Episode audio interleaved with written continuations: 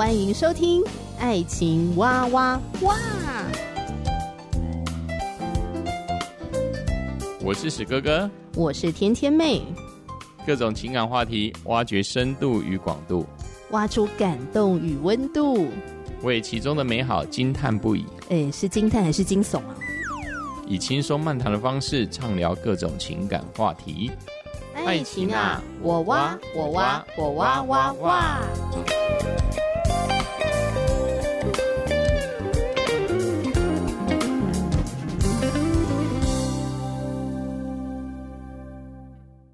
Hello，我是天天妹，欢迎你收听《爱情哇哇哇》。今天要继续来分享这本书《幸福说明书》，得着婚姻中的自由与满足。感谢台湾学员传道会授权给我在节目里面推荐给大家。那么分享这本书呢，已经来到了第十章。哇，这本书总共十二章啊，我们已经到了第十章。那第十章呢，聊到的就是饶恕的议题，从饶恕中得自由。为什么要学习饶恕呢？为的是要能够得自由。我们虽然是自由之身，可是其实呢，呃，生活里面有一些的事情，可能会让我们觉得自己被牢笼，不得自由。你认为有哪些事情呢？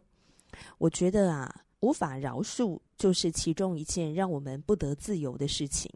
心灵仿佛被困住了，只要一想到这个人，只要想到这件事情，我们就立刻回到过去的那个创伤的里面，掉进那个情绪黑洞，无法从过去的阴霾走出来。因为我们没有释放自己脱离过去，而饶恕是唯一停止这个痛苦的方法，是让我们自由的方法。那么，幸福说明书的第十章从饶恕中得自由，也跟读者来介绍了饶恕啊是有步骤的，有十个步骤。好，今天就来好好聊一聊啊，是哪十个步骤啊？好，首先第一个呢，就是容许自己感受痛苦、憎恨、苦毒，或者是一切的负面的情绪，啊，恨意、好愤怒等等。千万不要落入在一种思想里面，我不应该有那样的感觉，或者我没有预备好要饶恕啊。这两种感觉啊，应该说这两种思想呢，都是极端哦。所以，我们容许自己有这些负面的感受，这是正常的。我们要容许，不要否定它，也不要落入在我还没有准备好要饶恕啊这样的一个思想里面。因为我们能不能够饶恕人，靠的不是我们自己的能力啊！好，特别如果我们是基督徒的话，我们是依靠着上帝去面对饶恕，所以不是依靠着自己的能力。当我们不断的认为自己我就是还没预备好，我就是还没预备好的时候，我要自己来掌控这个节奏，主权还是在自己的身上，而没有交托给上帝。那这样呢，就没有办法进入第二个步骤，因为第二个步骤呢，就是要顺服上帝，回想耶稣基督是怎么饶恕我们的。我们要把饶恕的这个人带到十字架的面前，带到神的面前。救恩的十字架是我们能够找到公义的地方。大多数的人期待在事情发生的当下，我就要能够有这个公义。可是，在我们的一生当中，那是永远不会发生的一个完美，或者说是一种理想。所以，我们要把这样的一个期待、这样的理想呢，带到十字架的面前。我们要顺服上帝，来回想耶稣基督怎么饶恕我们的。接下来进到第三个步骤，恳求耶稣基督赐下他的恩典和能力去饶恕。耶稣了解我们的心情，因为他也曾经经历过这些痛苦，而且他会给我们能力去饶恕。第四个步骤，同意活在对方得罪你的后果当中。哦，这什么意思啊？这句话真的是有很深很深的含义哦。同意活在对方得罪你的后果当中。如果这个后果可以避开，而且是正当、合乎道德的做法，那么当然要避开他们哦。可是，倘若这个后果是无可避免的，就必须要跟他们生活在一起。你唯一的选择是在这个苦毒的捆绑和饶恕的自由两者当中来做选择。那举一个简单的例子哦，什么叫做同意活在对方得罪你的后果中呢？有一对夫妻在婚前，丈夫没有把他负债的情况告诉太太，也就是说，他欺骗了他的太太。直到婚后，太太自己发现了，哦，原来先生有负债。太太非常的生气，先生请求太太的原谅。太太为了维持这个婚姻，也还爱着这个人，所以太太选择饶恕。可是饶恕了，这个债务不会一夕之间归零啊！太太必须要接受，对我所爱的、我所嫁的这个人，他现在有债务。这个太太必须接纳这个情况。那至于这个太太是不是要帮助先生一起处理这个债务？好，那就是另外的一个话题。这个就是这对夫妻之后呢，要去共同讨论，找出合适他们的一个方式，一起去面对这个债务。或者太太也可以拒绝帮助先生处理这个债务。可是无论太太的选择是要帮助或者不帮助，好，可是她都必须要去面对，说她就是嫁给了一个有债务的人。在亲密关系的里面，我们或多或少会得罪彼此，做一些事情让对方觉得受伤。有的人可能是故意的，哈，隐瞒。就像我刚才举的这个例子，丈夫婚前就有债务，可是他故意隐瞒妻子。但是大多数时候的彼此得罪是不经意的。很不一样的两个人生活在一起嘛，所以难免会摩擦啊。就像我们的牙齿会咬到舌头，距离太靠近了，所以很多时候这种得罪哦，是不经意的、不小心的就得罪了对方。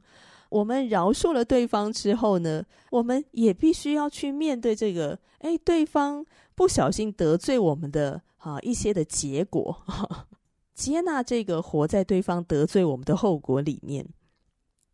好，接下来第五个步骤就是豁免对方的触犯，免了另一个人欠你的债务。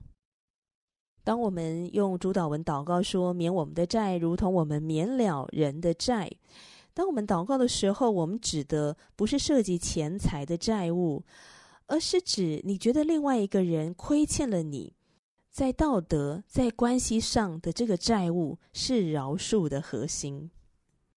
第六个步骤是永远不再旧事重提，也就是说不再翻旧账。哇，这个真的很困难哦。在婚姻当中，这意味着一旦我们选择饶恕了，我们就不能再用这个啊旧事当做吵架的武器，敌对我们的配偶。议题的本身可以被提出来讨论，这个讨论为的是要寻求。解决之道，或者增进彼此的了解，增进彼此的关系。可是我们永远不应当说：“哼，你还记得你过去是怎么样对待我的吗？你还记得你曾经对我说过的话吗？你还记得你曾经做的那个选择，你做的那个行为吗？哦，造成我怎样的伤害？哦，都过了十年、二十年了，你看我还记到现在，你知不知道那个创伤有多大？我告诉你，巴拉巴拉巴，哈，哇，完蛋了，哈，又开始战火高升了。旧事重提，要非常非常的小心。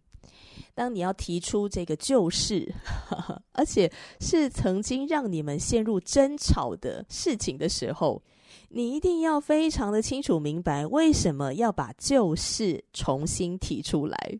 如果这个目的是要让另外一方心生愧疚，那你这个重提旧事，就会变成翻旧账，而翻旧账就会让你们的关系陷入争吵，然后关系又疏离，那永永远远不可能进入饶恕这个环节。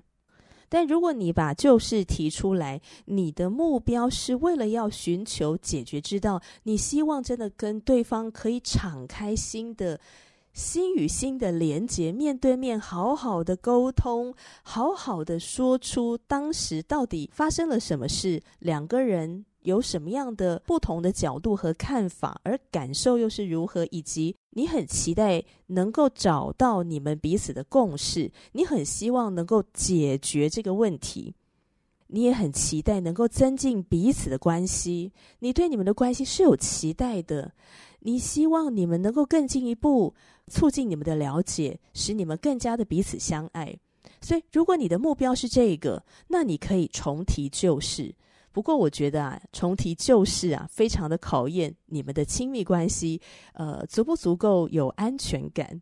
好，大部分的人呢，如果安全感不够啊，听到对方把过去这个争吵的事情提出来的时候呢，哇，那个防御心就会马上哦。感觉好像要升到十级，你知道吗？防卫机制马上就啊，一秒升起，这真的是非常的考验两个人的关系。所以，如果你觉得此刻啊，可能还不是重提旧事的时间，我个人认为呢，不要太过的急躁做这件事情。好，这是第六个步骤哈，就是不要再翻旧账了。好，第七个步骤就是。当你又感觉到痛苦，或者某一个人又再一次的冒犯你的时候，你要继续的饶恕他。生活在这样的处境当中的关键在于不要被冒犯，也就是不要被对方的行为影响自己。呃，这个意思并不是指说啊，好像现在很多人讲了，跟他认真你就输了，好，并不是这样啊。认真是一件很重要的事情。尤其是在对待亲密关系的时候，那什么叫做不被对方的行为影响，不会再被冒犯呢？也就是说，我们需要学习不断不断的饶恕。当我们又感觉到痛苦，我们又被人得罪、被人冒犯的时候，我们要继续的学习饶恕，而继续的学习饶恕，就是帮助我们。不轻易的被冒犯，也不会被对方的行为给影响。然后求上帝保守我们的心思意念，不受到对方的干扰。所以我们要为自己的心祷告，也要为对方来祷告。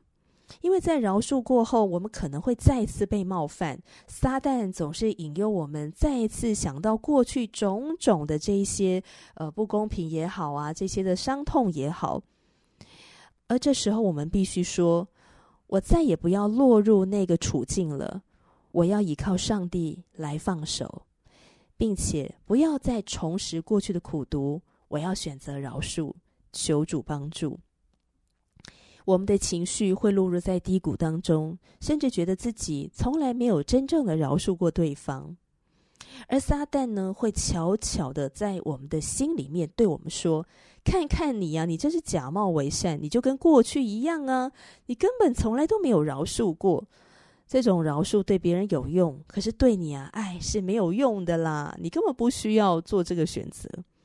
但是当有这样的一个心思意念出来的时候啊，他正是在攻击我们，就要赶快顺从上帝来抵挡魔鬼。我们可以这样的祷告说：“亲爱的主耶稣，我向你献上我的身体为祭。”求你的圣灵充满我的心，我要奉你的名，也要靠着你耶稣基督的权柄，命令那撒旦和所有的邪灵离开我。祷告是奉靠耶稣基督的名，阿门。那如果我们又有被冒犯，然后受伤、苦毒的感觉又回来的时候，也是再次的做饶恕的祷告。亲爱的耶稣，我要饶恕某某某。好，你就具体的说出伤害你的人的姓名。那因为他做了什么事情，也要具体的说出他冒犯你的行为。比如说他做了什么事，他说了什么样的话，越具体越好。我们在做这个饶恕祷告的时候，你会发现，你每做一次哦，诶，比起头一次，你可能只需要花费一半的心力去饶恕。不久，你的情感就会得到医治。而饶恕会成为一种生活的方式，它会渐渐的让我们得到释放，得到解脱。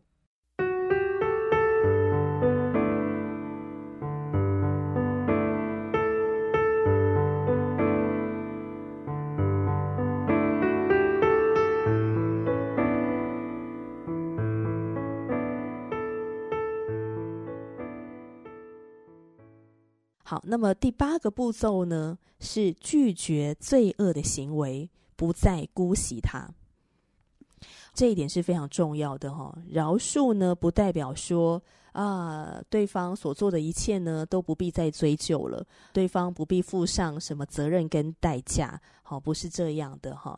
呃，像很多人会误用说，圣经里面有一句话嘛，能遮掩许多的罪，然后所以就会讲说呢，啊，你就不用告了，好，你就不需要讨公道了，就你就睁一只眼闭一只眼，好，你就让它过去吧，哈，让时间冲淡一切，因为你已经把主权交给上帝了嘛，哈，对，所以爱呢，呃，遮掩一切的罪，哦，并不是这样使用的，好吗？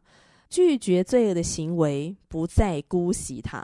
上帝不要我们姑息虐待的行为，上帝没有要我们姑息罪，所以我们要站稳立场，对抗罪恶。如果有必要的话呢，在你的教会里面寻找你所信任的爱主的敬虔的伙伴，或者呢，要向有公权力的人士求助，或者说专业的人士求助，啊，法律的人士求助。和你一起并肩对抗这个罪恶，你拥有充分的权利，画下合乎圣经真理的界限，阻止这些虐待啊、伤害的行为再次的发生。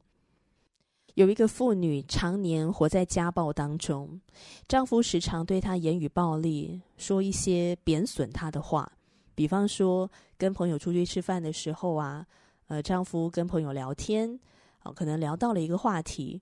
啊，这个太太呢也想说一起聊嘛，加入了这个话题哦，就说个几句话，先生就突然叫他闭嘴，然后对朋友说：“不好意思哦，我这个老婆就是这样啊，她又在胡言乱语，说一些莫名其妙的话。”接着就完全不理他的太太，或者呢，在家里面啊，如果太太说的话、做的事不合他的心意，呃，他就会对他呢破口大骂，有的时候呢还会动手拿东西丢他。还有一个很过分的事情，就是，呃，这个先生呢会强迫太太去堕胎，他觉得生下两个孩子够了，当怀了第三个、第四个、第五个，就要太太去堕胎。听到这边，听众朋友会不会觉得很纳闷？那你为什么不避孕一下啊？你就戴个保险套啊？但是他又不戴保险套，一旦怀孕之后呢，他就强迫他的太太去医院打掉。这个太太在婚姻当中二十五年，饱受先生的欺凌，她的心灵、她的生命已经被摧残的千疮百孔。在这个家里面，在先生的面前，她仿佛不是一个人，她是一个没有人权的傀儡。她的自尊心低落，她很想要去自杀，好像唯一能够勉强让她继续撑着不去自杀的原因，就是她两个孩子。那为什么她不带这两个孩子赶快离开这个充满暴力的丈夫呢？为什么还继续的在这个家里面忍受下去呢？难道她是被虐狂吗？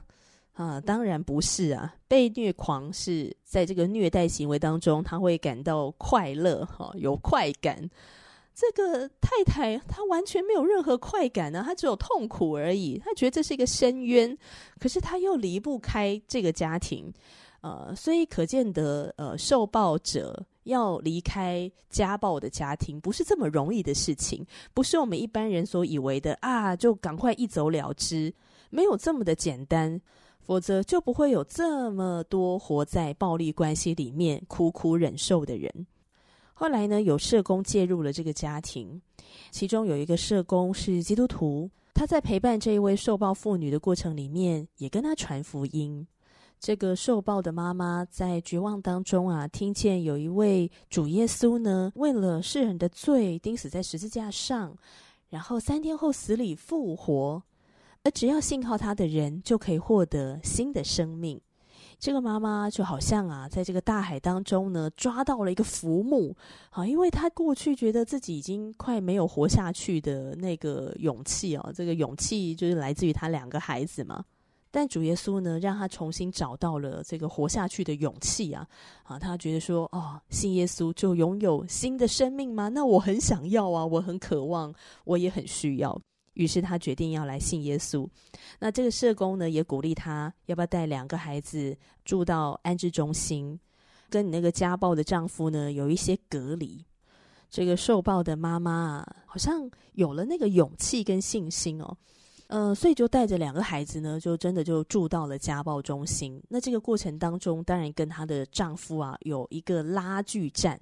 而过去呢，她总是那个马上就是低头好顺从的那个人，屈服的那个人。但这次呢，大概是不知道是因为信了耶稣之后有勇气哦，那当然也是因为有这个社工他们的陪伴在身边啊，所以她就好像有了那个勇气去反抗，去拒绝她丈夫的暴力，然后就带着两个孩子去住到了安置中心。那当然，这个太太不免的，因为她过去这么二十多年来的家暴的日常生活，当然带给她非常非常大的创伤啊。要从那些阴霾走出来，不是这么简单的事情。他需要不断的饶恕。每当想起痛苦的回忆，这些伤害的事件，他需要再次的饶恕。不过，饶恕并非姑息罪恶，所以后来他还是透过法律的帮助，跟充满暴力的先生分开了，而且也透过法律的帮助。嗯，还有专业人士的帮助，争取到小孩的抚养权。当然呢，也有争取到赡养费。我觉得这个赡养费呢，不只是养育孩子的费用哦，还有呢，就是一种精神上的补偿。虽然这些钱呢，也没有办法说补偿多少，可是呢，这些补偿还是非常有必要的。啊，所以从饶恕中得自由，教导大家的十个步骤，第八个步骤就是拒绝罪恶的行为，不再姑息他。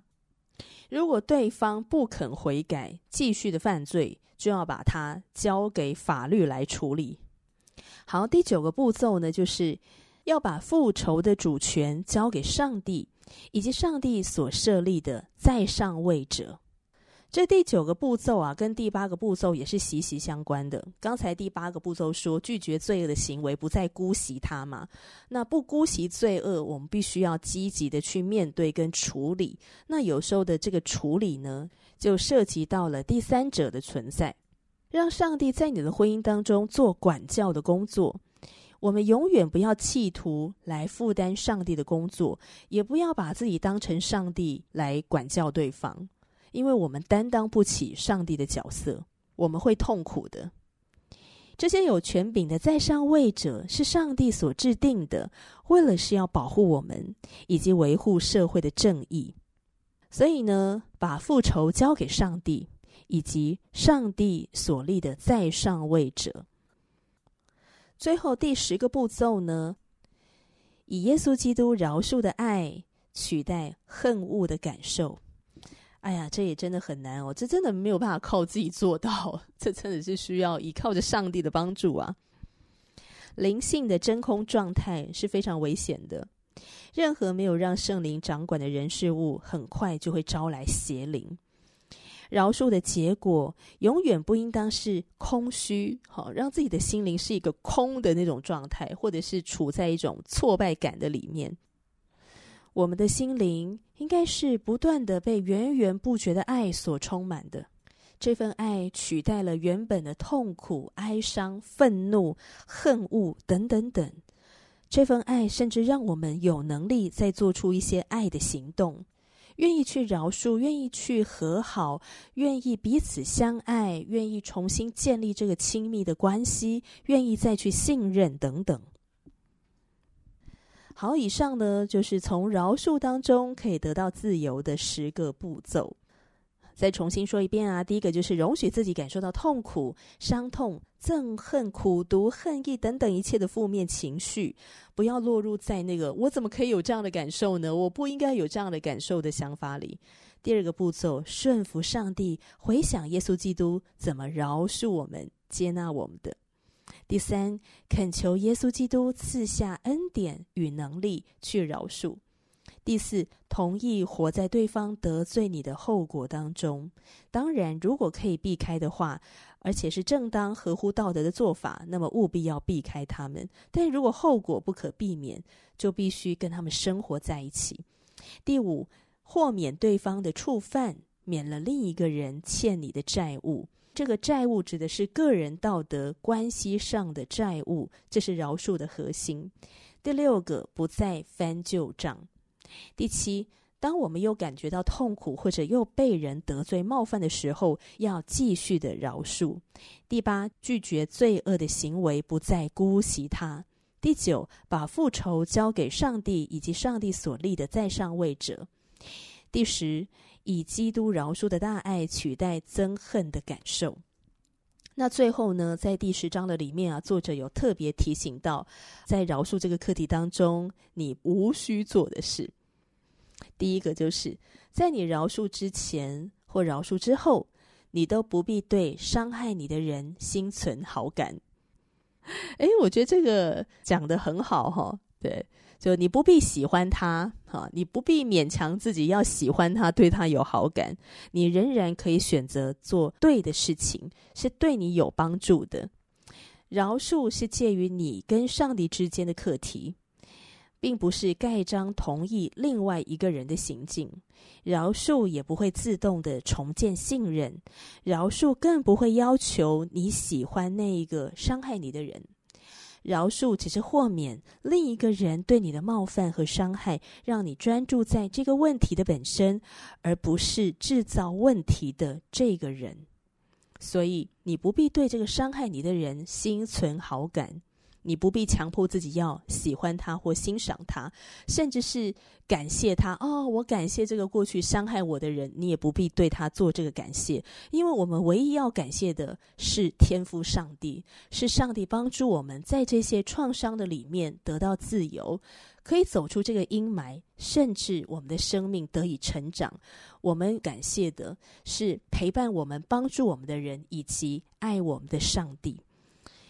第二，我们无需做的是，你不需要把你憎恨的感觉告诉对方，除非你觉得圣经或者圣灵告诉你要这样做。